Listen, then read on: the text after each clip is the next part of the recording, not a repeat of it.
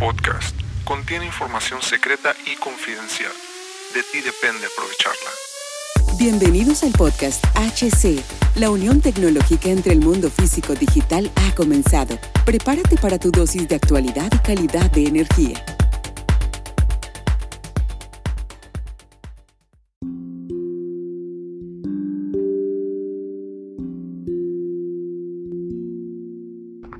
¿Qué tal amigos? Los saludo Hugo Cervantes nuevamente con ustedes, ingeniero, ingeniero Hugo Cervantes. Para los que preguntan, este, pues tengo, tengo dos ingenierías, soy ingeniero en gestión de empresas y también soy ingeniero eléctrico. Y casualmente las especialidades coinciden. La primera especialidad de gestión empresarial es, eh, calidad, eh, calidad empresarial y la segunda eh, de ingeniería eléctrica es calidad en la conducción de la energía eléctrica. De la conducción, sí, calidad de la energía eléctrica en términos generales porque la, la conducción abarca muchísimas cosas, ¿no? desde la generación y etcétera, etcétera. Pero bueno, bienvenidos a este nuevo capítulo. Voy a, voy a hacer un poquito, eh, en esta cuestión, un poquito ah, rápido porque es muchísima información. Eh, como seguimos con, la cuestión de los, de los tableros de control. Me han pedido cuál es la parte de un tablero de control. Es importante que los conozcas y saber cuál es la, parte. Antes que nada te recuerdo que nos busques en hcdistribuciones.com, hugocervantesb.com y si cualquier información nos puedes escribir a hola hcdistribuciones.com. Y bueno, un tablero de control está compuesto de, del gabinete, el armario o la caja. Son, son los nombres que generalmente se le, se, le, se le dan a las estructuras. Los componentes, estos pueden ser los aparatos de maniobra como lo son las llaves, interruptores, los aparatos de protección como lo son los fusibles, los interruptores automáticos y los aparatos de medición, como también lo son los medidores de energía eléctrica, los amperímetros, voltímetros, transformadores de intensidad.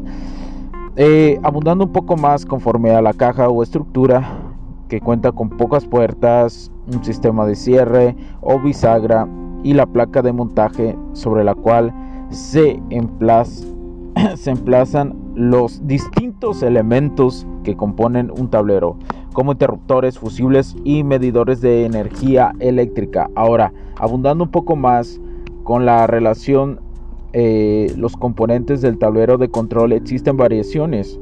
Eh, todo va a depender de la función que va a cumplir el tablero eléctrico. Los componentes se van a montar sobre la placa de montaje o puerta eh, pero nunca sobre los laterales, entonces sobre la ubicación de los tableros. Estos se deben de colocar en un lugar preferentemente seco y bien ventilado, con suficiente espacio que permita la accesibilidad y maniobra de quienes lo operan. Por ejemplo, en los edificios ya existe...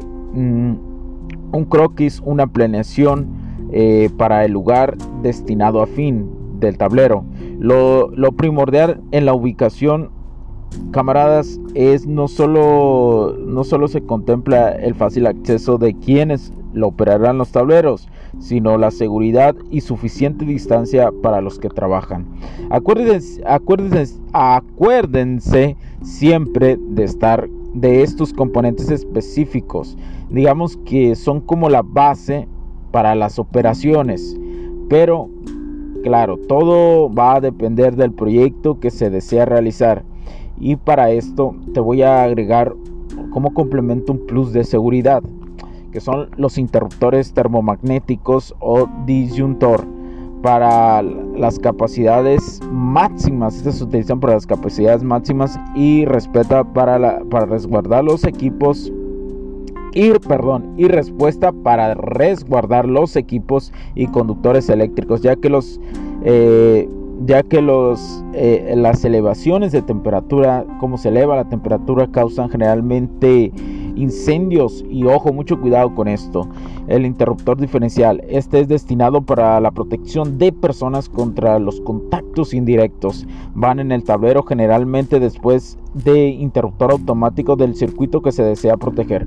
Conforme a los los conductos es importante a los conductos a los conductores eh, es importante escogerlo a la capacidad asociada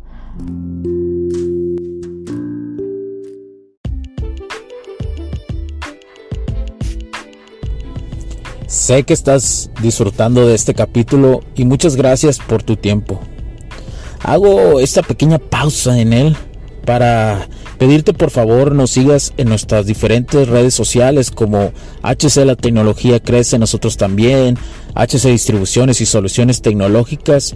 Y si deseas seguirme a mí en lo personal o a Hugo Cervantes, o sea, yo como me puedes seguir en Facebook como Hugo.cervantes y también a través de Instagram como Hipster9.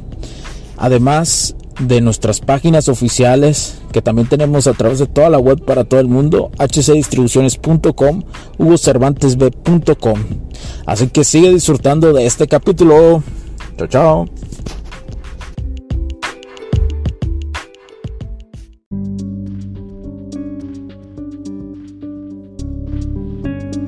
Donde fluyen los amperes, o sea, el aislamiento también y por, donde se van a canalizar, como lo es la tubería. Y por último, la caída de tensión, ya que recordemos que mientras más lejos se encuentre del punto de consumo del suministro, la tensión va a caer. Ahora el siguiente, el fusible, es el elemento plus, yo lo llamo el elemento plus clave para instalaciones cracks. Así lo llamo, ¿eh? así lo llamo yo. Es simple para protección, pero protege mucho a los motores. Como, como, te lo he dicho en anteriores capítulos.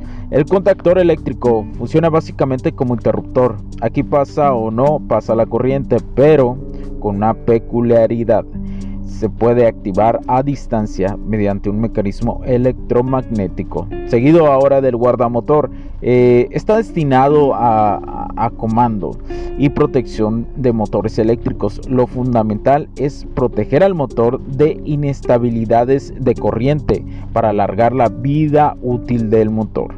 Ahora el relé térmico. Es, su principio es magnético de funcionamiento. Se conecta a un calefactor eléctrico de alta potencia eh, en el circuito de carga de un motor, ya que bajo condiciones de sobrecarga el calor es suficiente para fundir la aleación fusible a baja temperatura. Los pulsadores son como botones de accionamiento manual, abren y cierran circuitos de presión y, estos vuelven al posicionamiento después de ser activados. Al posicionamiento así es, es decir, como un resorte vuelven a, su posición. Luego el selector también de accionamiento manual, este tiene dos, mm, dos eh, posiciones. Eh, permitiendo redireccionar la, redireccionar la señal por diferentes ramas de circuito a través de un borne común. Tienen eh, un, tienen un, eh, un mecanismo eh, mecánico para esto, ¿sí? Y por último los pilotos, que son las luces que señalan la función que tú designes o que represente en el proceso. Es la función que designas en el proceso en la, cual para tener indicadores y eso te va a permitir tener algo más claro si se está cumpliendo o no el proceso, ya sea por ejemplo luz verde, el motor arranca por un lado, pum, paro, paro, luz roja, eh, eh, cambio de giro, pues, se acciona un piloto amarillo, pum, y empieza a girar. Entonces todo eso tú lo puedes eh, moldear y, en la cuestión de por eso es tan importante por eso es tan importante los tableros de control en esta circunstancia. Eh, y bueno, como ves es una información muy útil, una información un poquito más específica sobre los elementos que hay en un tablero de control, cómo se constituyen, esto es en términos generales. Por supuesto que te voy a decir que todo va a depender del proyecto que se realice, no necesariamente tienen que ir todos, todo depende del proyecto y también del presupuesto. Lo más recomendable es tener una proyección de cuánto te vas a ahorrar. Entre más complejo este es, más te vas a ahorrar en el tiempo, especialmente para actividades, por ejemplo la agricultura, para actividades que son a largo plazo. ¿Y a qué me refiero a largo plazo? Que constantemente lo vas a estar utilizando. ¿Por qué? Porque la agricultura se ocupa, se ocupa, se ocupa para la comida y además del proceso industrial, también un proceso industrial que adquiere lo que son eh, materias primas. Entonces también lo vas a encontrar desde esa forma, ¿verdad? Y bueno, este, mi nombre es Hugo Cervantes. Por favor, comparte este podcast, compártelo, compártelo para que la información llegue a todos cualquier duda, cualquier circunstancia, nos puedes escribir a hola.hcdistribuciones.com. Te recuerdo que nuestros servicios y nuestros productos están en www.hcdistribuciones.com o hugocervantesb.com. También ahí en, estas páginas web para todo el mundo que transmitimos para internet, para todo el mundo puedes eh, contactarnos para cualquier circunstancia. Así que pues muchas gracias por, por tu tiempo. Comparte, comparte. Estamos en contacto, gente. Estamos en contacto y vamos por más. Seguimos, seguimos creciendo en, creciendo en este proyecto empresarial. Mi nombre es Hugo Cervantes y recuerda que la rama de, de la empresa que se dedica a esto es HC Distribuciones y Soluciones Tecnológicas porque la tecnología crece en nosotros también. Cuídense, chau chau.